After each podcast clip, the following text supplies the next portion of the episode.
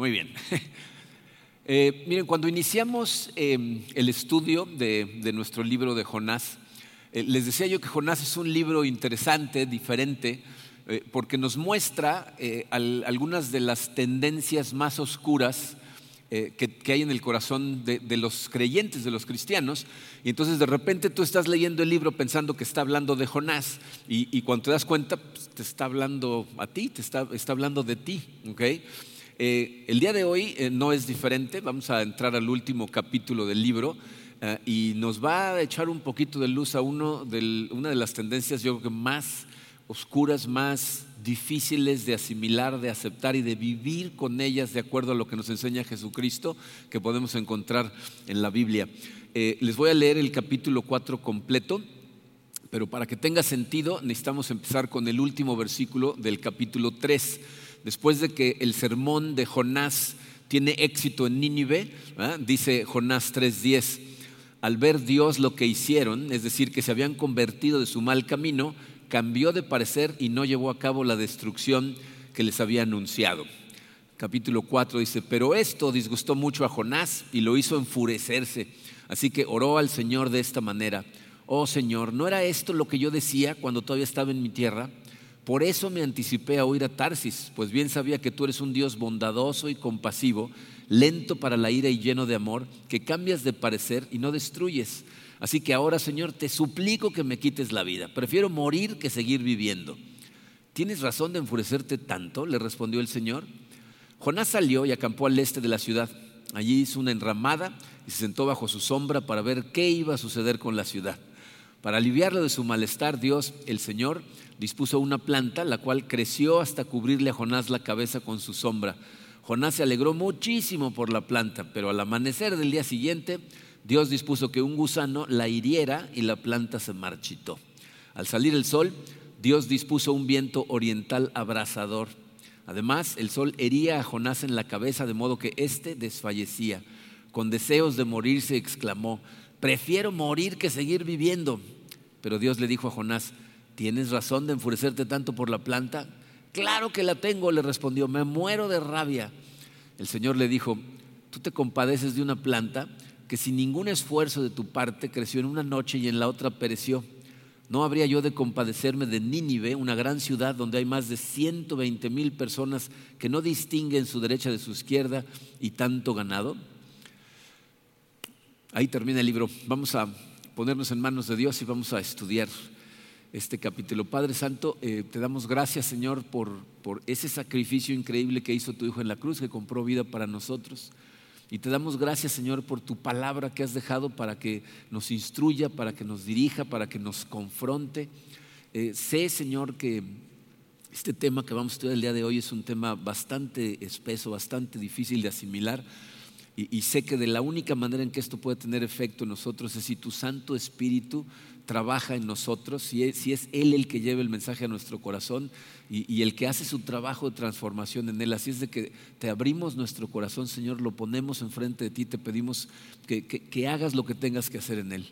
Abre nuestros ojos, Señor, y déjanos vernos de la manera en que tú nos ves y de la manera en que la Biblia nos refleja para que haya transformación en nuestro corazón y podamos glorificarte con la forma en que vivimos esta vida.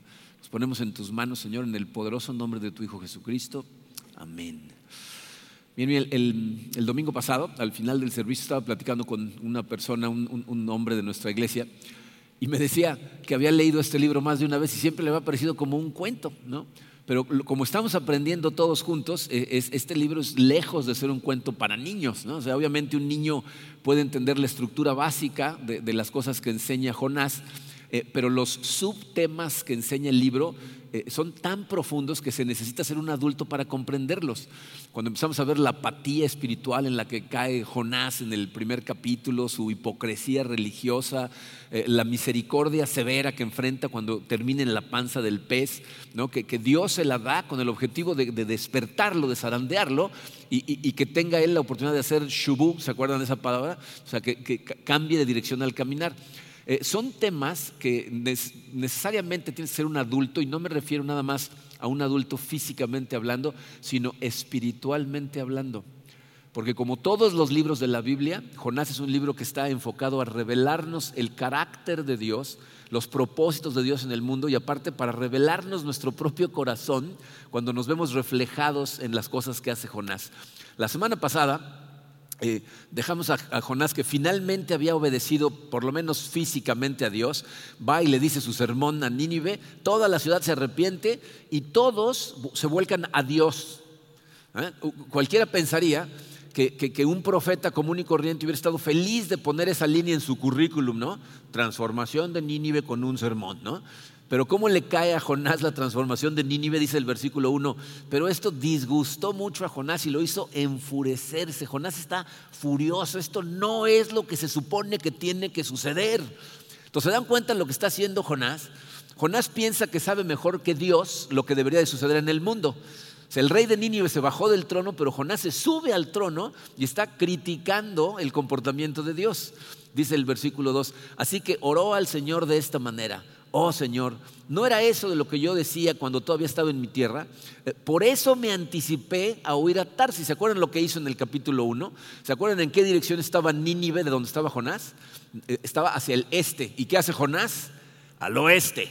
No, se va hacia Tarsis, que es el último lugar del imperio, o sea, el, lugar más extremadamente lejano del imperio. Está al lado del estrecho, eh, que, si te pasas de este estrecho, te sales y te llegas a América. ¿No? O sea, está tratando, no nada más no fue, o sea, salió corriendo en la dirección opuesta al lugar más lejano posible. Y como también vimos en la semana número uno, aquí en este capítulo vemos la razón por la que huyó. Continúa el versículo 2 diciendo, pues bien sabía que tú eres un Dios bondadoso y compasivo, lento para la ira y lleno de amor que cambias de parecer y no destruyes. Así que ahora, Señor, te suplico que me quites la vida, prefiero morir que seguir viviendo. Entonces, Jonás no huye por temor a los ninivitas, sino por odio. ¿no? Él, él, sospechaba que esto es lo que iba a suceder. ¿no? Entonces está increíblemente enojado haciendo un berrinche. Pero miren, necesitamos notar una cosa muy interesante, porque quiero que vean el lenguaje que utilizó. Dice, sabía que tú tú eres un Dios bondadoso y compasivo, lento para la ira y lleno de amor. ¿Suena familiar esa frase? ¿La han escuchado antes? Si tú has leído la Biblia, eh, seguramente en el Antiguo Testamento te has encontrado con esa frase muchas veces, porque es una de las frases que más repiten los profetas refiriéndose a Dios. Pero ¿saben quién fue el primero que dijo esas palabras? Las dijo Dios revelándose a sí mismo.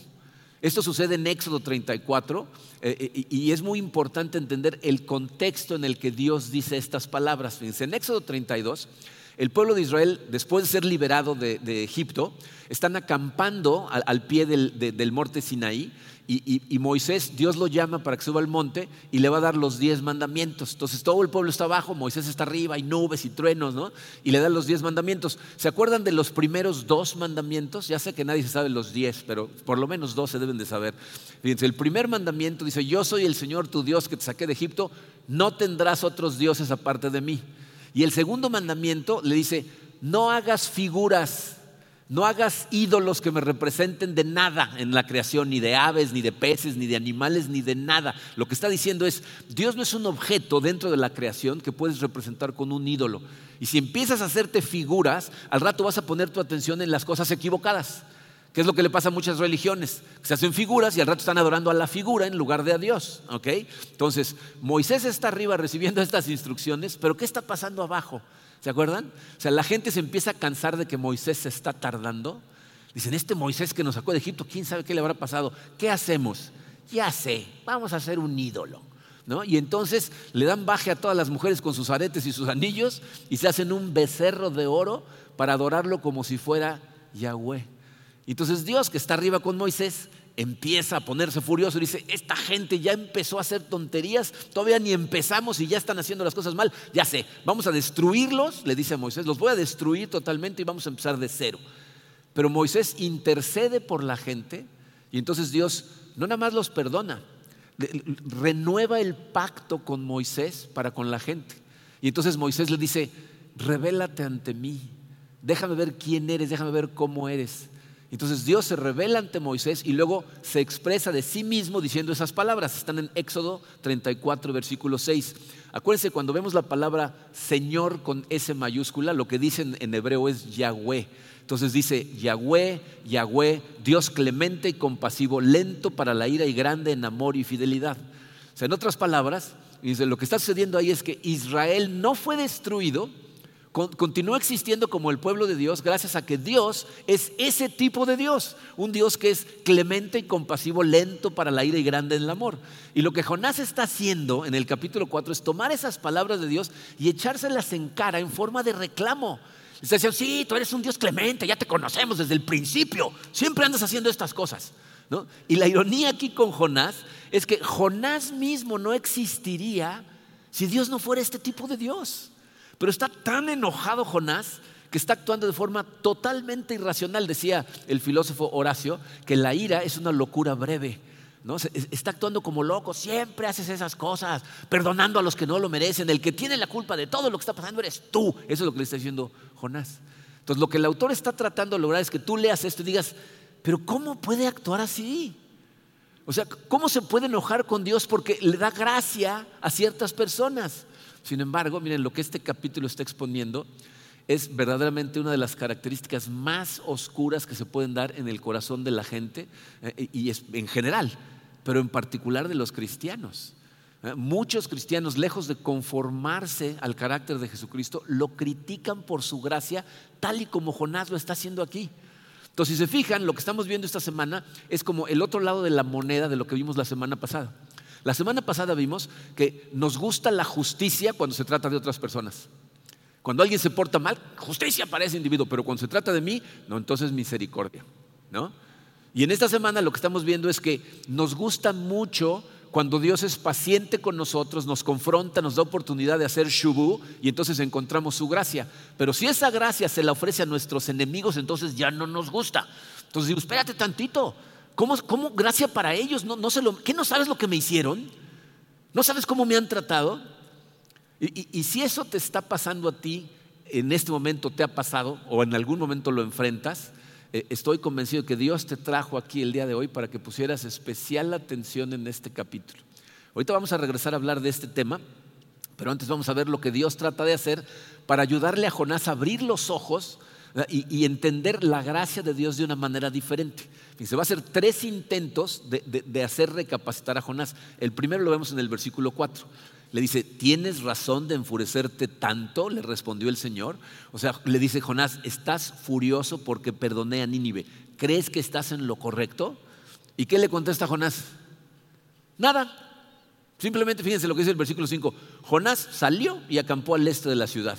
Allí hizo una enramada y se sentó bajo su sombra para ver qué iba a suceder con la ciudad. ¿No? Hay, dos posibilidades de, por qué está actuando Jonás de esta manera. La primera es que simplemente está ignorando a Dios. ¿no? se digna ni contestar la pregunta, que no sería la primera vez, es lo que hizo en el capítulo 1, ¿no? pero, pero fíjense, esto puede que nos confronte a algunos de nosotros con lo que está pasando ahí. Porque Dios está tratando de tener una conversación con Jonás acerca del pecado que está cometiendo y Jonás le dice, no quiero hablar de eso. ¿Te ha pasado? Que de repente estás leyendo la Biblia y es un sermón, lo que sea, y Dios te confronta con un pecado y tú dices, hoy estoy ocupado, ¿no? Háblale a la mano, O sea, no quiero hablar de eso. Porque eso es lo que está haciendo probablemente Jonás. La otra posibilidad es que Jonás, algunos escolares bíblicos piensan, que haya interpretado la pregunta de Dios como diciéndole, ¿para qué te enojas tan rápido si todavía no sabes lo que va a pasar? Entonces Jonás interpreta eso a su manera, sale de la ciudad, se hace su techito y está sentado para ver qué va a pasar. Pero ¿qué está esperando Jonás? ¿Qué está esperando que pase? Destrucción, ¿no? Que, algo caiga en rayos del cielo, lo que sea, y destruya, ¿no? Pero miren, aquí hay algo eh, que yo creo que explica el enojo de Jonás, que va más allá de la gracia de Dios, porque parece ser que aquí Dios le hace una jugarreta brillante a Jonás. Necesitamos analizar eh, el sermón que predicó Jonás otra vez, porque hay algo escondido en él que les guardé para esta semana, porque vale la pena analizarse. Eh, la semana pasada hablamos de lo extraño del sermón, ¿no? Deja muchas cosas afuera. Parece que, lo está haciendo a propósito. Pero aquí Dios va a usar sus palabras para hacerle una jugarreta.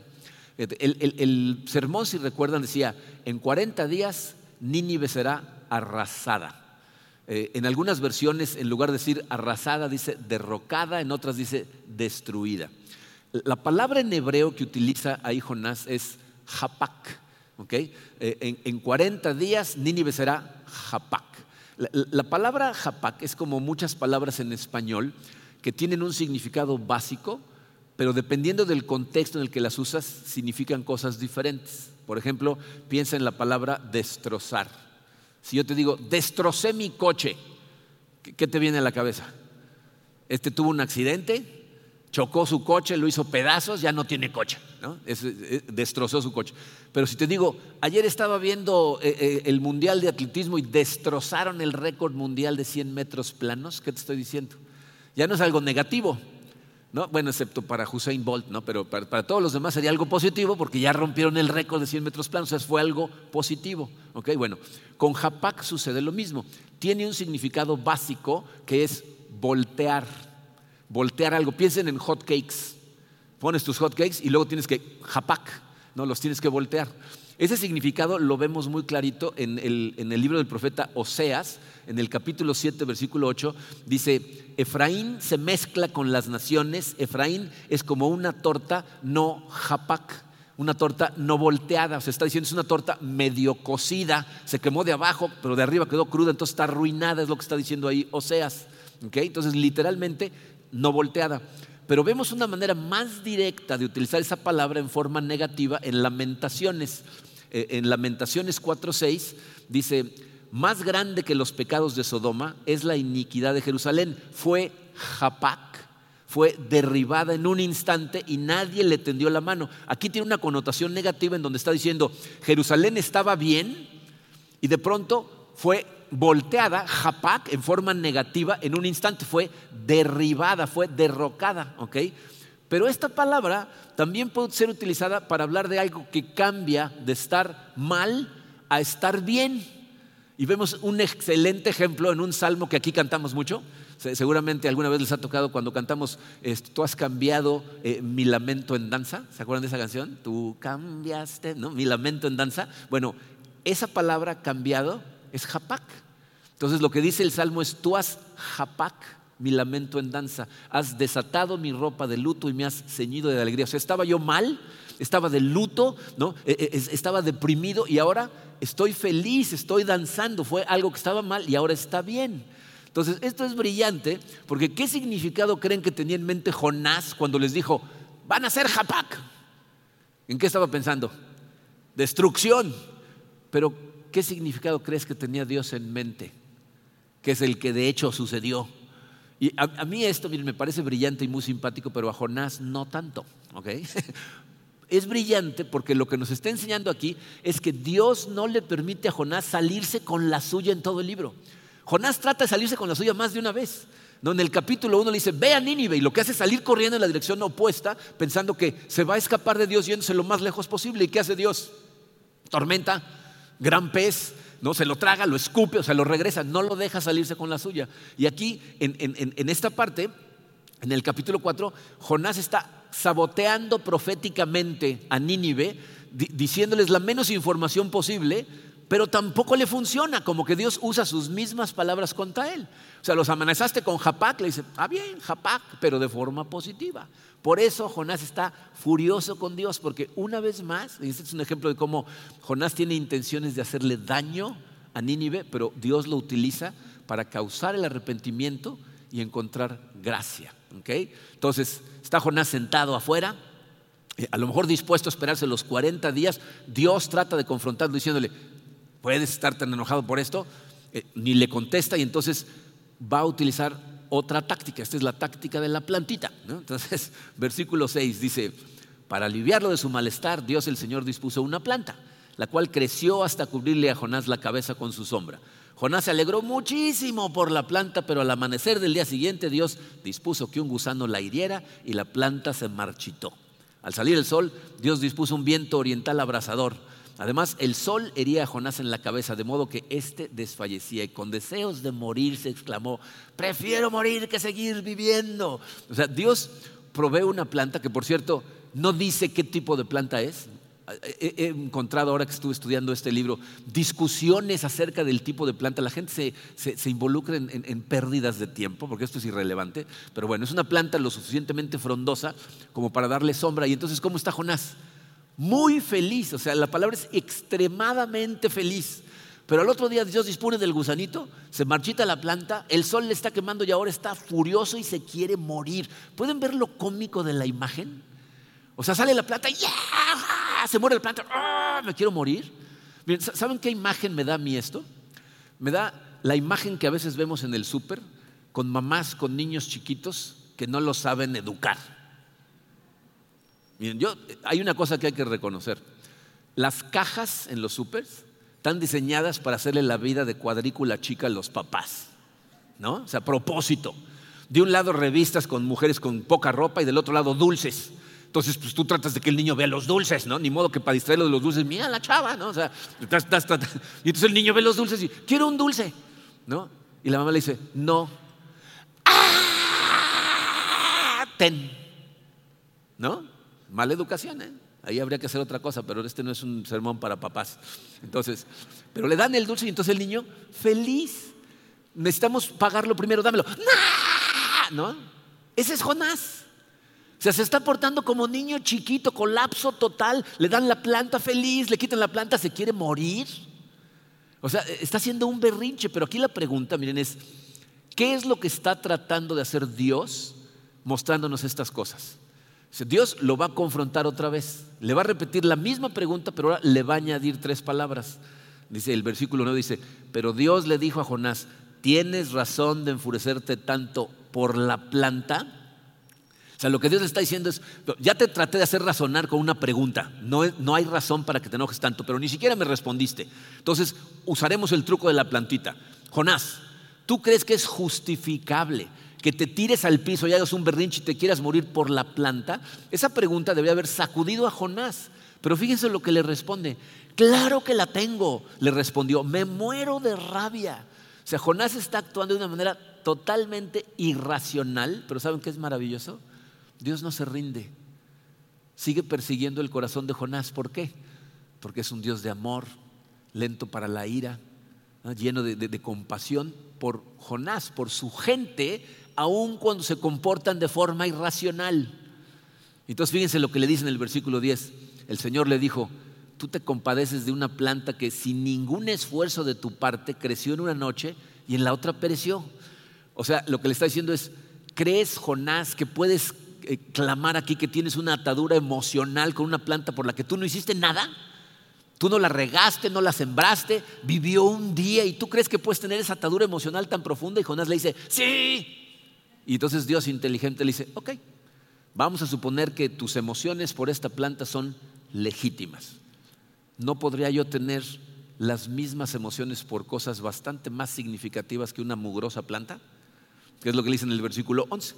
¿No habría yo de compadecerme de Nínive, una gran ciudad donde hay más de 120 mil personas que no distinguen su derecha de su izquierda y tanto ganado? Y ahí termina el libro. Vamos a orar. No, no es cierto. Este a, mucha gente le sorprende el final del libro, porque ahí termina el libro, esas son, las últimas palabras del libro, pero es un final brillante. Eh, en esta última táctica, Dios nota que Jonás tiene una conexión emocional por algo que no es él. Es la primera vez en el libro que Jonás está interesado en algo que no sea él mismo y como que Dios dice, ok, vamos a trabajar con eso. Jonás, está claro que tú realmente sientes mucha emoción por esta planta. Por el momento no vamos a dudar de lo legítimo de tus emociones, pero puedes ver por qué yo tengo una conexión emocional con algo mucho mayor, 120 mil personas que, cargan con mi imagen y que aparte ni siquiera distinguen entre la derecha y la izquierda. lo que le está diciendo ahí simplemente es, esta gente está tan mal que no pueden tomar decisiones correctas. Van a la derecha cuando deben ir a la izquierda, van a la izquierda cuando tenían que ir a la derecha.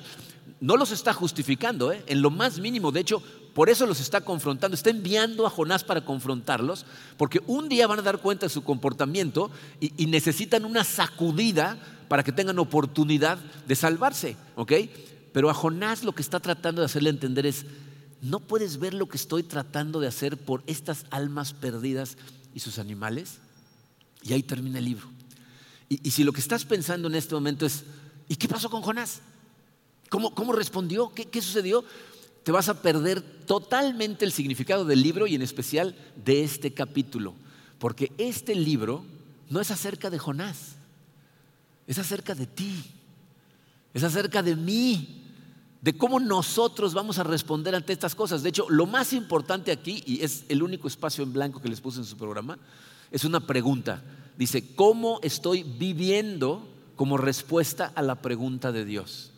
Eso es lo que Dios necesita de ti en este momento, que analices cómo estás viviendo como respuesta a esa pregunta que al rato vamos a regresar a ella. Pero fíjense, este libro revela de forma muy clara algo que a, muchos cristianos nos escandaliza. De hecho, hay escolares bíblicos que le llaman el lado oscuro de la gracia de Dios. Escúchame claramente porque este es lo más importante que te vas a llevar de este mensaje.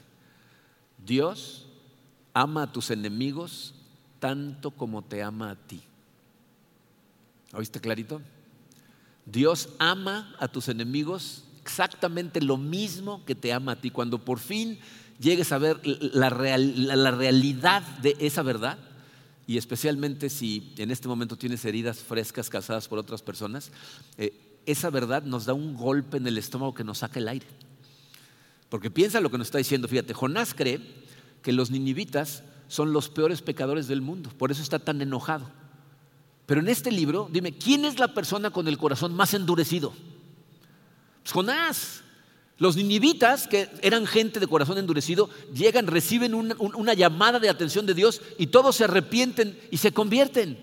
Y, Dios está aquí tratando gentilmente de abrirle los ojos a Jonás para decirle, ¿no ves lo que tú estás haciendo? Deja de concentrarte en ellos, piensa en ti. Qué maravilla que seas miembro de mi pueblo, que seas parte del pacto, pero eso no excusa ni por un instante tu hipocresía religiosa y esa sensación de superioridad que tienes. Jonás, estás tan roto y tan equivocado como los ninivitas. ¿No lo ves, Jonás? Y bien, yo sé que eh, mucha gente de la manera en que piensa es decir, bueno, yo estoy de acuerdo en que Dios ame y perdone a mis enemigos, pero que no me pida que lo haga yo. ¿No? O sea, eso ya es otro boleto. Y la verdad, miren, la pregunta aquí es, ¿cómo nos comportaríamos nosotros si enfrentáramos una situación tan profunda como la que está enfrentando Jonás, porque te sorprendería lo que hay en el corazón de un montón de cristianos. Fíjense, eh, quiero que conozcan la historia de una persona. Este señor que va a salir en la pantalla se llamó Gordon Wilson. Estoy seguro que nunca han oído hablar de Gordon Wilson, pero Gordon Wilson es, un ícono en, el norte de Irlanda. Eh, él vivía en un pueblito eh, que se llamaba Enniskillen, se llama, todavía está ahí el pueblito. Eh, y en 1987, eh, digo, los que tenemos la edad para recordar estas cosas, si se acuerdan al final de los 80, lo que estaba pasando en Irlanda, fue uno de los momentos más intensos en el conflicto entre los cristianos y los protestantes cuando Irlanda del Norte estaba tratando de independizarse del Reino Unido había un, ejército guerrillero de resistencia que se llamaba el IRA, por sus siglas en inglés, Armada eh, Republicana Irlandesa, que estaban luchando con guerra de guerrillas, poniendo bombas por todos lados, a, escondidas para tratar de independizarse. Eh, Gordon eh, era, ya falleció, era un cristiano verdaderamente seguidor de Cristo, y entonces él no apoyaba a la Armada Republicana ni apoyaba sus métodos. ¿okay? Enniskillen eh, tiene un zócalo eh, en el centro del pueblo. Gordon tenía una tienda de cortinas muy cerca. Y, en ese zócalo eh, celebraban cada año una celebración que tienen los ingleses que celebran a los caídos en las dos guerras mundiales. Se llama Remembrance Day. Ahí tienen una estatua al soldado caído. De hecho, por ahí tenemos una foto, ahí está la estatua con el soldado. Ah, eh, si, ven la parte de abajo, dice a los caídos en los años de las guerras, y ahí estaban celebrando eh, Remembrance Day. Y ahí estaba Gordon eh, Wilson con su familia celebrando, pero lo que no sabían es que la gente de la Armada habían puesto bombas en los edificios alrededor, y en medio de la celebración, explotaron las bombas, los edificios se cayeron y cayeron encima de la gente. ¿No? Hubo un montón de muertos y eh, Gordon eh, y su hija quedaron atrapados abajo de una pared por horas. Y aunque estaban mal heridos, estaban conscientes. Eh, y después de muchas horas de estar ahí atrapados, los rescataron, los llevaron al hospital, pero esa noche su hija en el hospital falleció. Ella no, no sobrevivió la noche.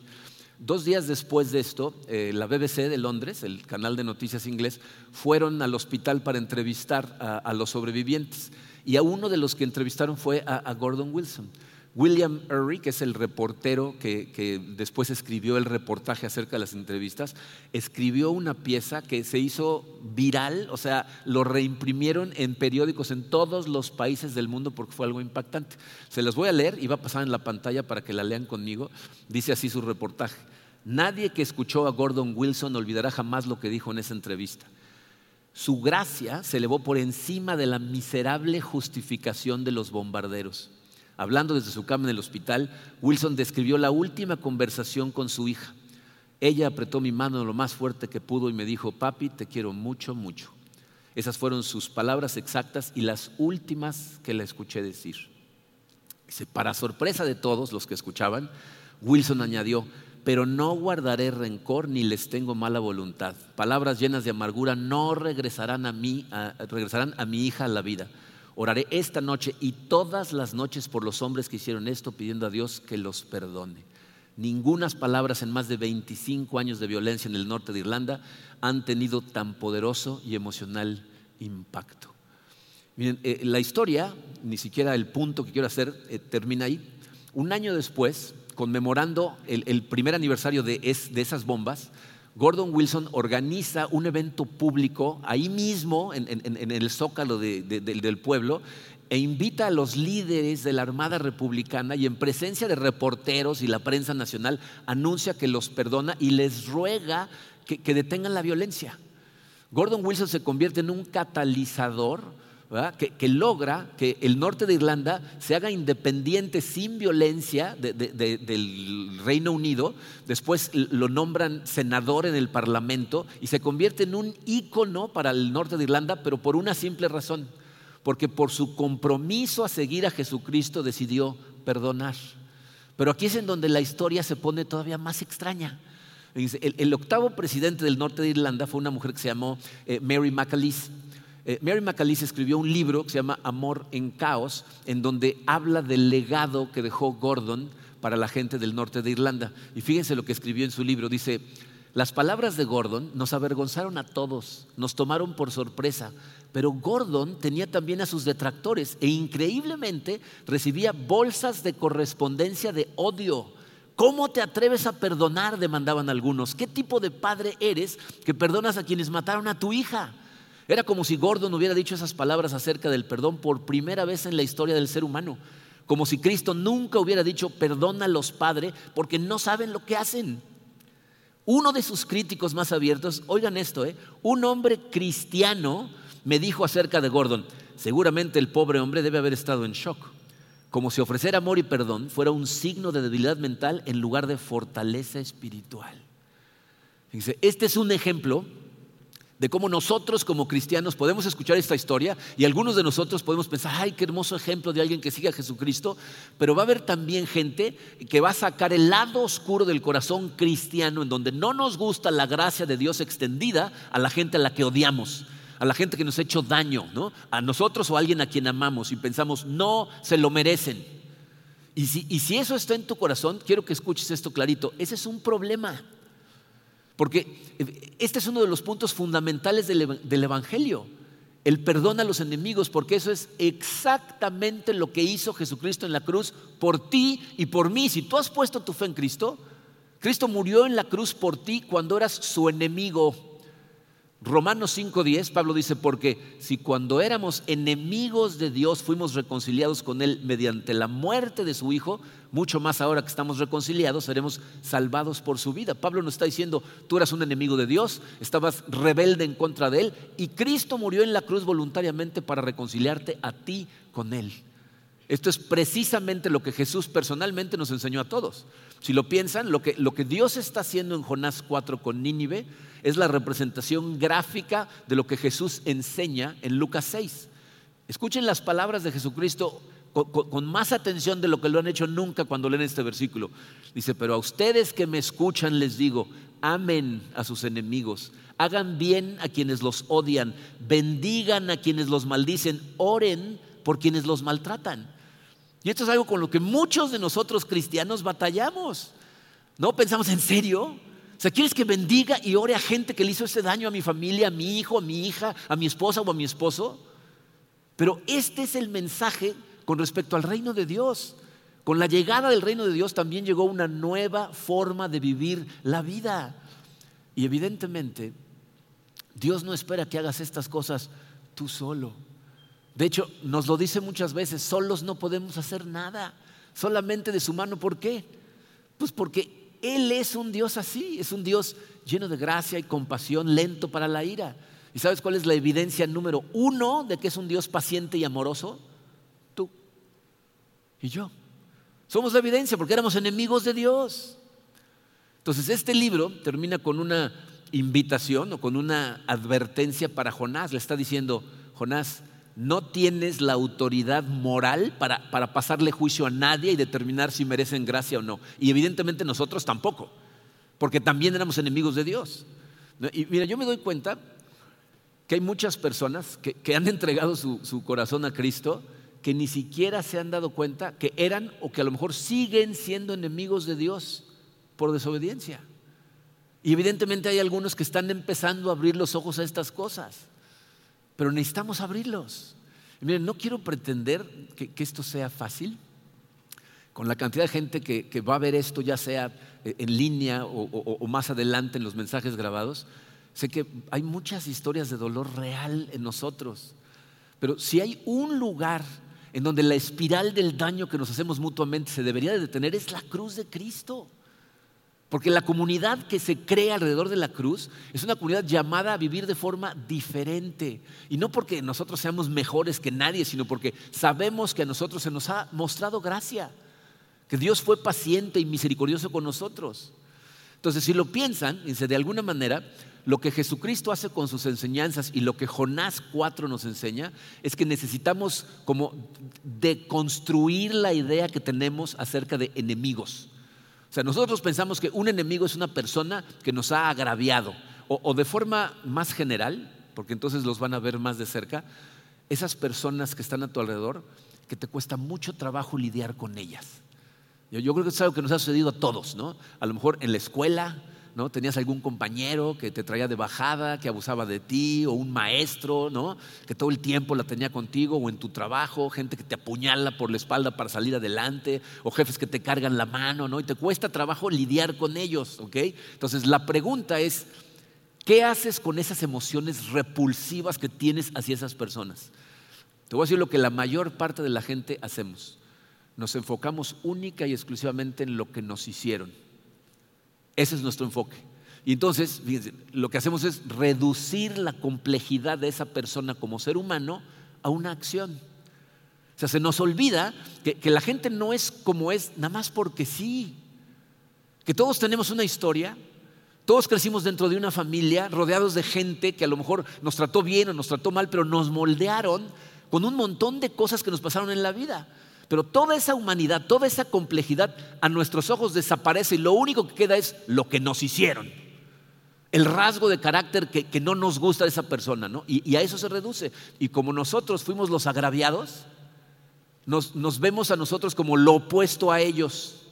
Ellos son los malos y evidentemente pues yo soy el bueno, ¿no? Así es como sucede el capítulo 4 de Jonás. Jonás no se da cuenta de que él es igual de malo que los ninivitas. Por eso Jesús trata de alguna manera de destruir ese concepto de enemigo, porque todos, absolutamente todos, somos responsables del estado del mundo. Todos los que estamos aquí, todos los que algún día van a escuchar somos responsables. Hay algunos que son más disfuncionales que otros. ¿no? Yo tenía un jefe que decía, aquí todos somos iguales, pero unos más iguales que otros. Pues, igual aquí, ¿no? Aquí todos somos disfuncionales. Hay algunos que son más disfuncionales que otros o disfuncionales de diferente manera pero el bien y el mal se encuentra dentro de todos. Y este es el punto de la cruz, porque ahí es en donde el terreno se nivela. Porque todos recibimos gracia y misericordia y nadie, ni uno solo de nosotros, puede juzgar a otro, el único que puede juzgar es Dios. Por eso, esta historia no es acerca de Dios y Jonás, es acerca de Dios y su gente. Está tratando de abrirnos a todos los ojos a lo mal que estamos y cuánto necesitamos de su gracia. Fíjate, quiero que piensen en esto. Eh, Dios llevó a Jonás a Nínive a enfrentar a sus enemigos y no fue un accidente. O sea, Dios está tratando de enseñarle algo a Jonás a través de enfrentar a sus enemigos. Y a lo mejor nosotros necesitamos hacer un ejercicio similar. piensen en esto. Eh, ¿Cuántos de ustedes tienen por lo menos a una persona en su vida, en el área que sea, que de vez en cuando piensas, para mí sería más fácil ser cristiano si este no estuviera en mi vida? ¿No? Podrías yo ser mucho más amoroso y paciente si este no estuviera ahí, ¿no? Ok. Piensa en esto. ¿Será posible que el hecho de que esa persona esté en tu vida sea una invitación de Dios para enseñarte algo? ¿Para enseñarte una, lección? El, el teólogo Walter Wink escribió un ensayo que lleva el título del del mensaje del día de hoy. Por eso titulé nuestro mensaje El regalo de un enemigo. Les voy a decir lo que dice Walter Wink. Dice, este es el regalo que un enemigo puede darnos. Que veamos aspectos de nosotros que no podemos descubrir de ninguna otra manera que a través de un enemigo. Dice, nuestros amigos rara vez nos muestran nuestras fallas porque son amigos de nosotros precisamente porque pueden pasar por alto o ignorar ciertas cosas que solamente un enemigo nos puede mostrar. Por lo tanto, un enemigo no solo eh, es o no es un obstáculo que tenemos que saltar para llegar a Dios, muchas veces el enemigo es el camino a Dios. Dice, no podemos llegar a ver nuestras sombras internas excepto a través de nuestros enemigos.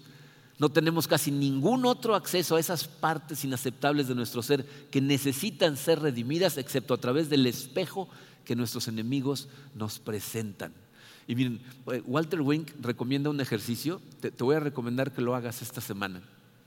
Dice, toma una hoja, una pluma, y siéntate y piensa en esa persona o personas que te cuesta mucho trabajo lidiar con ellas o consideras enemigos. y haz una lista de todos los rasgos de esta persona por, los que la odias. Te vas a divertir haciendo esto. Ah, sí, por esto. Escribes todo. Dice, ya que termines de hacer tu lista, ponte en oración a Dios, pídele que abra tus ojos, que te guíe Él, y luego analiza de nuevo la lista y pregúntate a ti mismo, ¿será que en algún momento de mi vida yo me he comportado de esa manera hacia otra persona? Y lo que vas a descubrir es la humanidad que tienes en común con esa persona. Vas a descubrir la disfuncionalidad que compartes con esa persona como ser humano. Y entonces Dios va a trabajar contigo porque eso es lo que le está tratando de enseñar a Jonás. El regalo de su enemigo Nínive, darse cuenta del endurecimiento de corazón que tiene él, que se porta exactamente igual que ellos. Este es el único libro en toda la Biblia que termina con una pregunta. Entonces necesitamos terminar nuestro sermón también con una pregunta. ¿Será que esas personas que tú consideras enemigos ser una invitación de Dios para que crezcas en tu experiencia con la gracia de Dios. Y no hablo en cuanto a recibirla, sino en cuanto a aprender a darla. Porque en donde realmente cuenta el que nosotros demos gracia, no es con nuestros amigos, es con nuestros enemigos. Entonces, ¿será que Dios te está regalando un enemigo para que aprendas acerca de su gracia? Vamos a orar. Padre, Señor, te damos tantas gracias eh, por haber tenido el amor suficiente para dejarnos libros de la Biblia como este. Creo que el estudio de este, este libro de Jonás, Señor, nos ha abierto los ojos a cosas que de otra manera no hubiéramos visto. Ayúdanos a todos, Señor, a ser conscientes cuando lo que estamos haciendo es huir de la vida maravillosa que tienes planeada para nosotros por estarte desobedeciendo. Ayúdanos a ver si es que a lo mejor hemos caído en una apatía espiritual, en donde ya no nos damos cuenta del daño que nos estamos haciendo a nosotros y del daño que le estamos haciendo a la gente a nuestro alrededor, Padre. Ayúdanos a identificar cuando las cosas que enfrentamos sean misericordias severas, que vienen de ti precisamente para, confrontarnos, para darnos eh, un, un empujón a reflexionar en la manera que estamos viviendo la vida. Y te damos gracias, Señor, porque sabemos que es por amor que tú nos confrontas con tu juicio, para darnos tiempo de arrepentirnos y entonces experimentar tu gracia. Pero no permita, Señor, por ningún motivo, que nosotros detengamos el camino de tu gracia nada más en nuestro corazón, sino que aprendamos de ti, el que nos diste esa gracia cuando no la merecíamos, y empecemos a ver a toda la gente a nuestro alrededor, Señor, a todos, como criaturas tuyas, portadores de tu imagen, que merecen paciencia, amor, gracia. Ayúdanos a no ver en la gente a nuestro alrededor a un enemigo, sino perdonar y amar como tú lo hiciste con nosotros. Te pedimos todas estas cosas, Señor, en el poderoso nombre de tu Hijo Jesucristo. Amén.